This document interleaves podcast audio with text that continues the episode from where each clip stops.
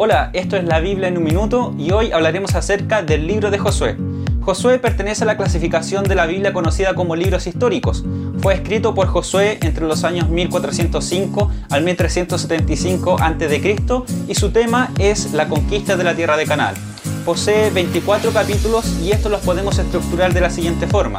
Desde el capítulo 1 al capítulo 12 vemos la entrada y conquista de la tierra de Canaán. Vemos temas como el cruce del río Jordán, la conquista de Jericó y las campañas militares del centro, norte y sur de la tierra de Canaán.